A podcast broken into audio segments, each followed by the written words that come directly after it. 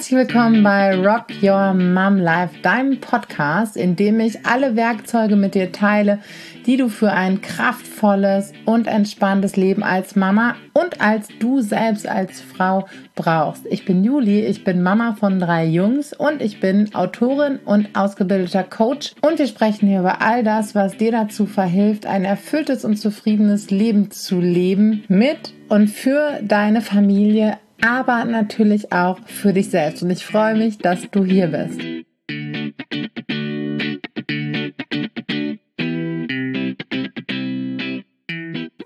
Hallo, herzlich willkommen zu dieser Folge. Ich freue mich total, dass du hier bist. Und ich möchte heute eine Frage beantworten, beziehungsweise eine, eine Frage stellvertretend für mehrere Fragen der Art, die ich über Instagram bekommen habe. Und zwar ähm, geht es um Dinge alleine tun, Dinge, die Kinder alleine tun sollten, Fragezeichen, weil sie sie schon können, aber nicht ähm, immer so machen. Ich ähm, lese die Frage, die ich bekommen habe, mal ähm, vor und gehe dann darauf ein. Ähm, also der Punkt ist, ähm, es geht darum, Ne? Ich weiß, dass meine Tochter Dinge alleine tun kann und ich wünsche mir auch, dass sie es macht. Das Beispiel ist hier angeführt, zum Beispiel alleine zur Toilette gehen. Aber leider ähm, kommt dann von der Kleinen oft sehr energisch, will ich aber nicht. Und ähm, wenn ich dann sage, hey, geh doch schon mal vor oder das kannst du doch auch alleine machen, solche Vorschläge, dann ähm, reagiert die Kleine sehr, sehr wütend und die Reaktion der Mama ist dann oft, dass ähm, ich weiß, dass du das auch alleine kannst und dass du es bei Papa auch so machst. Und genau, es geht eben äh, um diesen Punkt. Und zuallererst, ähm, ich finde es immer total bemerkenswert, es steckt unglaublich viel in einer Frage. Also es ist äh, eben nicht mal eben so einfach schnell beantwortet, wenn wir jetzt ähm, in der Beratung, in der Begleitung wären, dann würde ich natürlich noch mal ein paar Rückfragen stellen, um noch mal ein bisschen tiefer reinzugehen. Aber ich finde auch aus dieser Frage können wir schon viele, viele Punkte äh, heraushören. Also es geht da um einen, um einen Kita-Start auch, ne? Und die Mama wünscht sich eben, dass sie Dinge alleine macht. Da geht es ja erstmal ähm, wirklich auch um den, um den Wunsch, ne, sich darauf verlassen zu können, hey, mein Kind äh, schafft das alleine, unabhängig von mir, ähm, wenn es in der Kita ist, kann diese Dinge eigenständig und alleine tun. Ja, also da geht es auch ein Stück weit um Gefühl von innerer Sicherheit und Vertrauen, dass äh, die Kleine das eben in der, in der Kita auch ähm, auch schafft. Und das ist natürlich so ein bisschen der Motor. Und natürlich haben wir alle den Wunsch, dass unsere Kinder eigenständige Menschen werden, die Verantwortung übernehmen für sich, für ihre Aufgaben, für ihr Leben.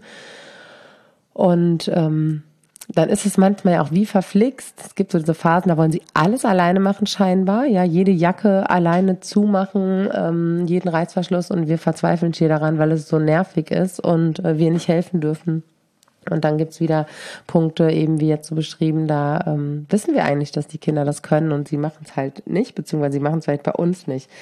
Und ähm, ich finde den Versuch ganz schön, ähm, ja auch schon mal zu gucken, dass so ein bisschen, ähm, ne, vielleicht, ne, geh doch schon mal vor, ähm, so einen Vorschlag zu machen, und gleichzeitig kommt dann aber auch direkt das Bedürfnis ähm, der Kleinen dazu, dass die Mama mit dabei ist, also nach Verbindung in dem Moment und nach, nach Zusammensein. Jetzt ist hier nochmal so ein bisschen diese ähm, spezifische Situation zur Toilette zu gehen. Ja, also da, auch da können Kinder sehr unterschiedlich sein. Und es gibt auch viele Kinder, die da gern jemanden dabei haben, weil es ist ja auch ein bisschen ähm, Ne? Vielleicht auch so dieser Unterschied ähm, von der Windelzeit zur Töpfchen- oder Toilettenzeit. Ja, das kann ja auch ganz unterschiedlich sein. Ähm, das ist einfach ein Übergang und ein Stück weit auch, ähm, ich meine tatsächlich ein ähm, auch wieder so ein Entblößen und eine Verletzlichkeit und ein Moment des Loslassens tatsächlich. Und ähm, es gibt Kinder, die das gerne tatsächlich für sich machen und es gibt Kinder, die dabei gerne jemanden dabei haben. Denn es geht halt auch um viel mehr als nur irgendwie das äh, mit der Kleidung äh, hinbekommen oder mit äh, Popo abputzen oder sonst irgendwie was. Ähm, geht ja ähm, um halt viel mehr Elemente. Und gleichzeitig ist auch mal ganz hilfreich, sich mal so ein bisschen in die Perspektive der Kinder zu versetzen. Also sich auf so eine Toilette, die ja auch oft irgendwie ein bisschen größer ist als so ein Kinderpopo zu setzen. Ähm, das ist auch vielleicht erstmal ein bisschen, ja, das kann auch Unbehagen auslösen. Was ist da unten? Da ist irgendwie Wasser kalt, irgendwie was. Und ähm, so seltsam das vielleicht in unseren erwachsenen Ohren, die wir völlig selbstverständlich zur Toilette gehen, auch äh, klingen mag, das kann unheimlich sein und Unbehagen auslösen. Und dabei kann es einfach hilfreich sein, jemanden an der Seite zu haben dann kann es, wenn es jetzt auch nicht nur diese Toilettensituation ist, ja, es wird gerne auch ganz viele Eltern vom Schuhe anziehen kennen und von zig anderen Sachen, dass es auch vordergründig da um diese, ne, es geht vielleicht bei der, bei der Toilette um ein Gefühl von Sicherheit, um das Bedürfnis, ja, nach Sicherheit, ein seelisches Grundbedürfnis, das wir alle haben quasi das basalste Grundbedürfnisse von allen. Denn wenn wir uns nicht sicher fühlen, dann ähm, sind wir auch nicht in der Lage, uns andere seelische Grundbedürfnisse zu erfüllen. Und dann geht es bei diesen Unterstützungsmomenten, nenne ich es jetzt mal, ganz, ganz oft um Verbindung, um zusammen mit jemandem sein, um einen kleinen gemeinsamen Moment haben. Ich möchte aber mit dir zusammen sein. Ich möchte beide sein. Ich möchte auftanken. Und an dieser Stelle ähm, sieht man auch noch mal ganz schön beim ne, beim Papa ähm, macht sie das auch alleine, weil diese Momente auch oft mit den allerersten Bindungspersonen stattfinden. Ja, also Kinder haben idealerweise mehrere enge Bindungspersonen und dennoch bleibt immer eine so an allererster Stelle und ähm, es kann die Mutter sein, muss aber nicht weil ähm, die Natur es so einrichtet, dass Kinder zu dem Menschen die stärkste Bindung aufbauen, der am verlässlichsten und schnellsten die Bedürfnisse beantwortet. So ist es ja bei Babys. Also wenn die das Bedürfnis des Babys am zuverlässigsten erkennt und beantwortet, ist die erste und sicherste Bindungsperson. Und es kann die Mutter sein, muss aber nicht. Und ähm, Ne? Aber an der Stelle, es geht dann äh, darum, mit Mama einfach diese Zeit zu verbringen und von Mama diese Unterstützung zu bekommen. Und dann gibt es zusätzlich zu dem, ja, dass es ähm, dann eben ne, diese Zeit mit der ähm, mit der ersten Bindungsperson ist. Das ist ja auch ganz häufig, dass ähm, ja Dinge, die in der Kita so klappen, hier zu Hause dann noch nicht klappen, weil Kinder zu Hause loslassen weil das der sichere Hafen ist, wo Raum für diese ganze Entwicklung, für ähm, Entspannung, für Gefühle rauslassen, für all das da ist. Und äh, ideal, äh, idealerweise ist das zu Hause der Ort, an dem wir nicht funktionieren müssen. Und deswegen läuft zu Hause so vieles anders. Und ähm, genau, darum ist es manchmal einfach zu Hause anders oder ist es mit dem Papa anders als mit der Mama. Aber noch ein weiterer Punkt ist, dass ähm, wir ja alle eben diese Verbindung und Zuwendung und ähm, Liebe von anderen Menschen brauchen, weil wir so gestrickt sind. Wir sind soziale Wesen. Und es gibt aber, also das Bedürfnis danach ist bei uns allen da. Das ähm, Bedürfnis nach Bindung und Verbindung, nach Harmonie und Geborgenheit. Aber es gibt verschiedene Möglichkeiten, diese Verbindung, diesen, diesen, diesen Liebesakku, diesen Tank voll zu machen. So gibt es auch ein, ein Buch, Die fünf Sprachen der Liebe, von einem amerikanischen äh, Paartherapeuten, und ähm, Tr Tracy Chapman, Chapman ist auf jeden Fall der Nachname, heißt er Tracy? Ich weiß jetzt gerade nicht, ich habe es ja auch irgendwo da hinten stehen, aber ich kann es gerade nicht entziffern. Die fünf Sprachen der Liebe. Und ähm, ich fasse es mal ganz kurz hier so zusammen. Also es ist wirklich ein sehr, sehr hilfreicher Ansatz, dass es eben fünf verschiedene Arten gibt, auf die Menschen diesen Liebestank, diesen Liebesakku ähm, wieder aufladen und dann auch in der Lage sind, ähm, hinaus in die Welt zu gehen, mit einem guten Selbstwertgefühl gestärkt, äh, zu handeln und zu agieren und dann irgendwann dieser Tank wieder, ne, dann, dann läuft der so ein bisschen, äh, bisschen leer beim Funktionieren, beim Kooperieren im Tagesgeschäft und dann muss der irgendwann wieder gefüllt werden. Und es gibt aber unterschiedliche Wege, diesen zu füllen und jeder Mensch hat eigentlich so ähm, seinen Lieblingsweg. ja, der ihm am angenehmsten ist. Und einer dieser Wege ist, Unterstützung zu bekommen, beziehungsweise, wenn es auch die Art ist, ähm, Liebe auszudrücken, darum geht es nämlich auch, ist keine Einbahnstraße, ähm, dann Unterstützung geben. Dabei muss aber die Art und Weise, wie ich am allerbesten auftanke, noch nicht diejenige sein, ähm, wie ich am liebsten meine Liebe zum Ausdruck bringe. Also gucken wir uns erstmal an, was das in Bezug auf die Kleine hier bedeutet. Ähm, wenn sie Dinge schon kann, aber gerne mag, dass jemand ähm, es mit ihr zusammen macht oder für sie macht, dann kann zum Beispiel ihre Liebessprache sein, sie fühlt sich geliebt und angenommen, äh, wenn sie Unterstützung bekommt bei Dingen, die sie schon kann. Und ganz häufig sehen wir das auch zum Beispiel bei so Abholzeiten in der Kita. Die Kinder können sich schon alleine die Schuhe ausziehen oder morgens vorm Losgehen. Sie können sich eigentlich schon die Schuhe alleine anziehen, wollen aber die Hilfe und dann geht es meistens darum, den Akku nochmal kurz aufzuladen, indem sie Unterstützung und Hilfe bekommen. Eine Liebessprache ist auch Dinge gemeinsam tun, gemeinsame Zeit, Exklusivzeit. Ne? Auch darum kann es gehen, gerade bei dieser, ähm, vielleicht bei der Toilettensituation, weil dann ist man ja auch zu zweit und ähm, ganz für sich und wenn es nur ein winzig kleiner Moment ist. Und ähm, weitere Arten, diesen Liebesakku zu laden, diesen Tank zu füllen, sind ähm, eben neben Unterstützung, es ist Zuspruch und Anerkennung, also ähm, dass wir quasi rückmelden, dass wir sehen, was das Kind so schafft und erreicht. Oh, du bist da allein drauf geklettert. Ne? Oh, ich habe gesehen, dass du das geschafft hast. Ne? Also es gibt äh, Kinder, für die ist das so der äh, oberste Weg, um sich geliebt zu fühlen, also gesehen werden und Zuspruch dafür bekommen. Ähm, ganz wichtig, es geht da nicht um Loben, Loben, Loben. Das ist nochmal ein ganz eigenes Thema, weil Loben ist ja die Kehrseite von ähm, ne, also Lob und Strafe, Lob und Tadel sind ja sehr manipulative Aspekte, was nicht heißt, dass wir nicht ähm, den Kindern rückmelden, dass wir sehen, was sie schaffen und wie sie sich bemühen. Aber das möchte ich hier wirklich nur ganz kurz anschneiden, weil das ein ganz eigenes Thema ist. Ähm, dann gibt es noch die, die Möglichkeit durch Herzensgeschenke, Liebe auszudrücken oder zu empfangen. Hatte ich heute Morgen auch noch mit einem meiner Söhne, der hat so ein ganz kleines Steinchen, ähm, das er hier irgendwo so in so einer Rille gepult hat. Äh, hier, Mama, schenke ich dir.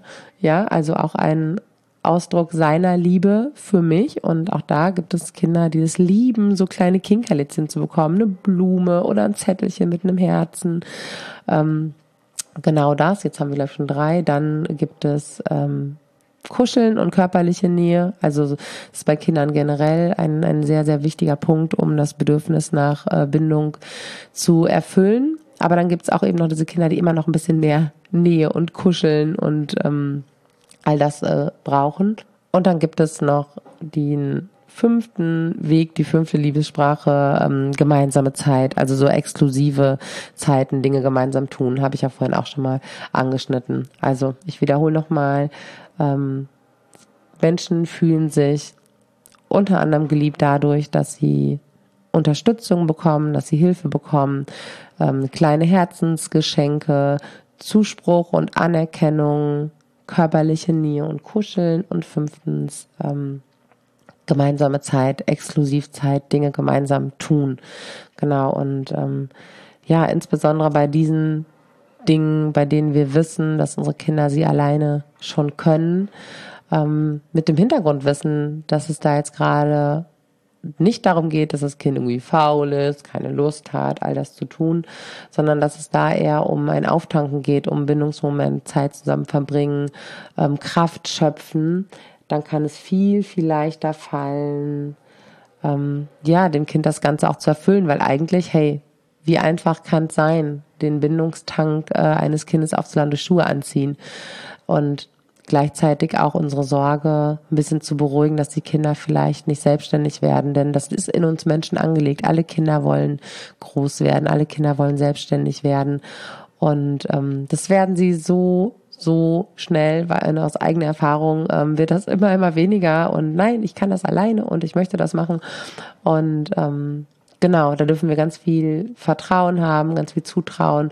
gerade wenn die Kinder, ähm, ich habe jetzt hier kein explizites Alter, wenn es um Kita-Start geht.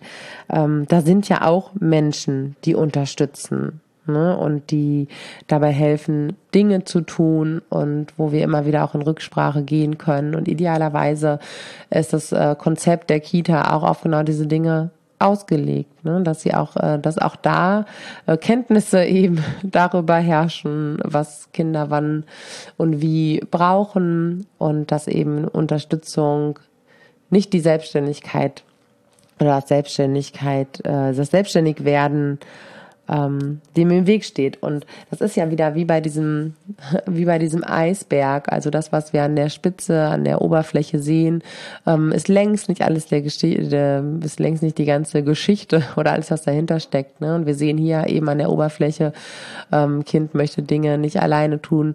Ähm, was steckt da drunter? Ne? Da steckt einfach das Bedürfnis, sich aufzuladen nach Bindung und Verbindung, ähm, nach Unterstützung bekommen weil das eben dann die Strategie ist, den Bindungstank voll zu machen.